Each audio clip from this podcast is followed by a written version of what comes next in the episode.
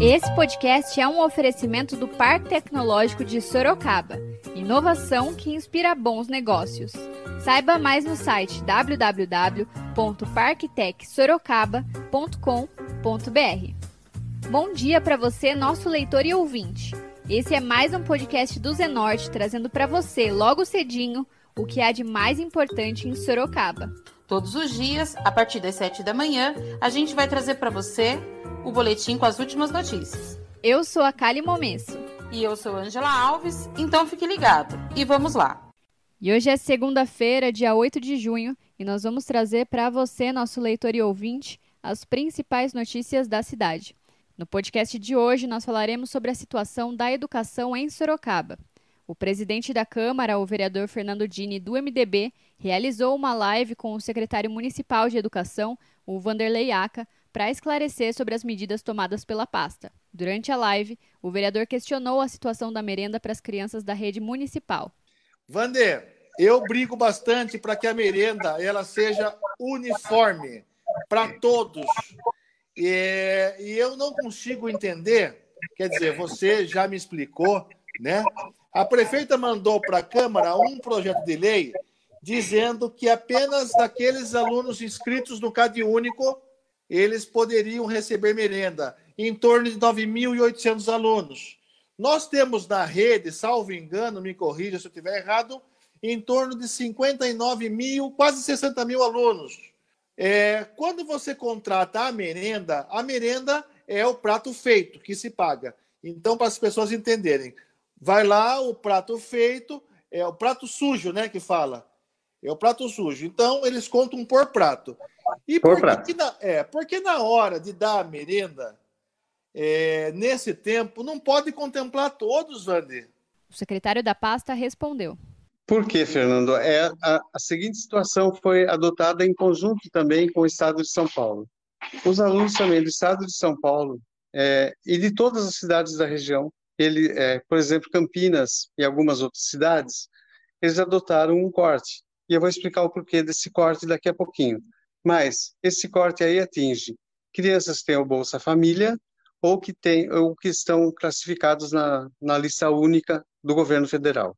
E esses alunos, para a nossa realidade, são 9.800 alunos. Na situação de aulas, de aulas suspensas sem ser, sem, sem ser férias, os alunos não têm merenda, eles já não têm merenda. Então, nós puxamos o recesso de julho e o recesso de dezembro.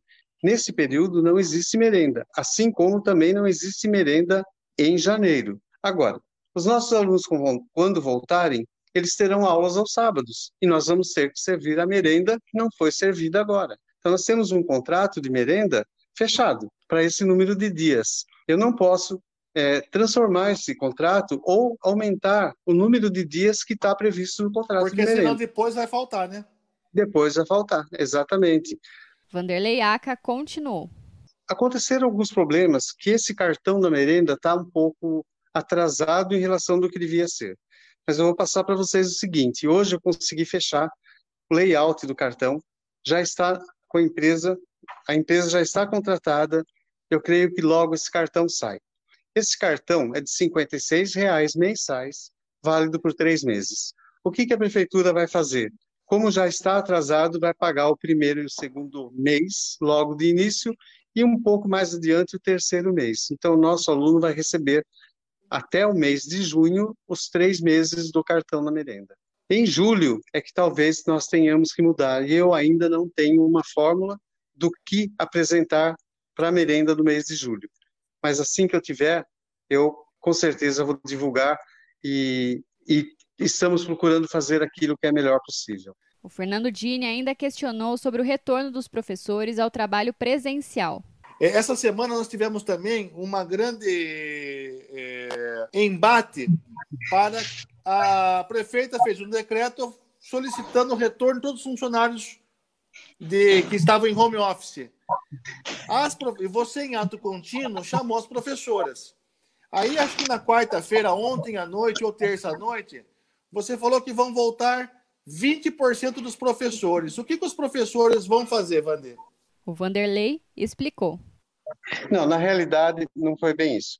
Na sexta-feira à noite, a prefeita fez um decreto solicitando a todos os funcionários que estavam afastados, fazendo serviços em casa, home office, é, que voltassem para os seus, seus locais de trabalho. E aí, é claro que a educação também estava incluída aí. E nós teríamos que comunicar as direções da escola e publicar esse decreto até terça-feira. Então, tínhamos segunda e terça-feira para publicar. Mas, na segunda-feira, pensando bem, nós resolvemos fazer uma nova reunião com a prefeita e ela nos atendeu de pronto e outros secretários também e foi explicado que como não havia alunos na escola, não seria necessário o retorno desses professores em 100%. Ele continuou. Essa reunião aconteceu na terça-feira, à tarde, quase noite, e tanto a prefeita quanto os demais secretários entenderam que seria bom só os 20%. Por que só os 20%? Para que eles começassem a voltar à escola, planejar suas atividades, rever a escola, fazer o planejamento comum e assim aliviaria também essa tensão de, de, de ficar em casa o tempo todo, porque é muito necessário o professor começar a se contatar uns com os outros. 20%, por quê? É um dia da semana na realidade ele está cumprindo um quinto da sua carga horária de trabalho. Então, não é do, do, período, é da carga horária de trabalho. Supondo, um professor que tem 30 aulas semanais, ele vai cumprir na escola seis horas, que pode ser feita num mesmo dia ou em dois dias, de acordo com a, a organização da escola. Mas o sentido dos 20% é esse, para que comecem a planejar dentro das escolas, junto com seus pares, a volta dos alunos. O chefe da pasta da educação ainda falou sobre o aumento no número de casos de pessoas contaminadas pela Covid-19. É, tem razão.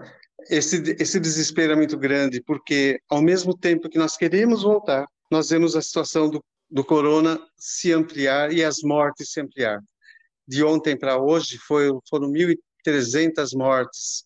E nós sabemos que a criança ela não vai sofrer muito com esse com essa pandemia, mas ela é um vetor que vai transmitir aos outros. Então, nós temos que ter muito cuidado com isso. Agora, provavelmente, essas aulas começarão dia 2 de agosto, mas vai depender do governo do estado. Se ele pedir para voltar em julho, eu tenho certeza que a nossa prefeita ela vai entender a situação e vai fazer um decreto fazendo voltar. Mas primeiro depende do estado. E em uma entrevista à TV Câmara, o Vanderlei Aca também falou sobre o ano letivo das crianças. Por, por leis e por decretos do próprio MEC, as nossas crianças são classificadas de acordo com a idade. Então, é o que a gente chama de idade série. Então, essa repetência, repetir o ano, eu acho que é, é muito complicado, é muito difícil. O que nós precisamos fazer é encontrar qualidade para o retorno para que essa criança seja atendida. Ele ainda falou sobre melhorias e reformas nas escolas. É, nós não temos um contrato ainda de manutenção das escolas. Esse contrato, o pregão desse contrato vai ser realizado no dia 15 agora de junho. A partir daí, então, que a secretaria vai determinar quais escolas receberão as melhorias. Nós tivemos nesse período aqui, estamos tendo um problema muito sério, que eu peço a todos até que ajudem nessa situação, que são as invasões das escolas.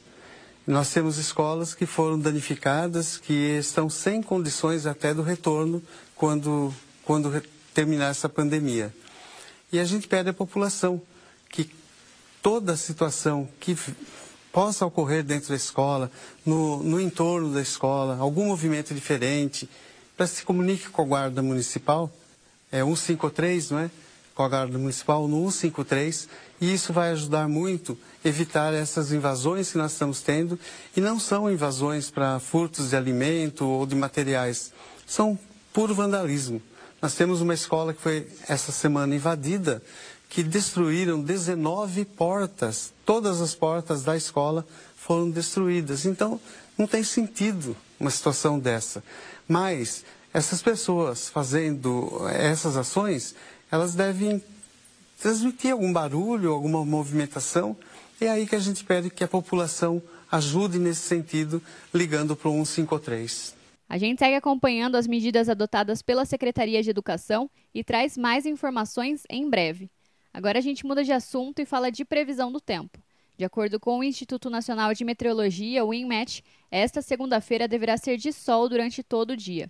A temperatura máxima está prevista para 24 graus e mínima de 14 graus aqui em Sorocaba. A gente continua trazendo mais informações sobre o coronavírus. O mais importante neste momento é a prevenção. Vale ressaltar que as orientações para prevenir e combater o coronavírus continuam as mesmas. Lavar as mãos com água e sabão por pelo menos 20 segundos é essencial nesse momento. Usar álcool gel na ausência de sabão para higienizar as mãos e objetos pessoais, e não dividir copos ou talheres. Também é importante evitar tocar no rosto com as mãos sujas e, ao tossir ou espirrar, lembre-se de cobrir o rosto com o antebraço. Não esqueça de seguir as recomendações dos órgãos de saúde e evitar aglomerações. Vale ressaltar: este é um momento de pandemia, não de pânico. Então não precisa sair estocando alimentos, papel higiênico e álcool gel. O mais importante é se prevenir.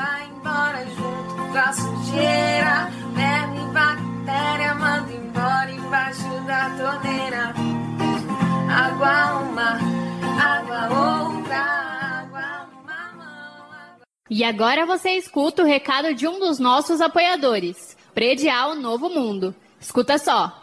Novidade na cidade. Loteamento Parque Vista Bárbara. Terrenos comerciais e residenciais a partir de 154 metros quadrados. Um bairro misto totalmente planejado para sua família viver bem.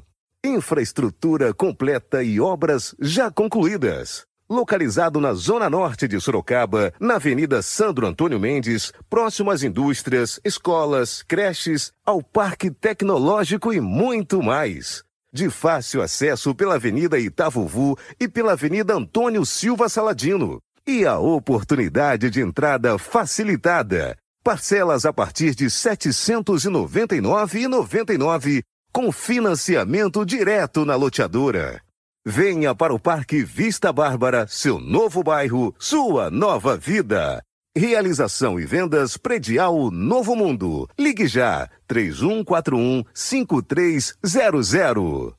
E esse foi mais um podcast do Zenorte, trazendo para você as últimas notícias de Sorocaba. E a gente volta amanhã cedo com mais notícias. Porque se tá ao vivo, impresso ou online, tá no Zenorte.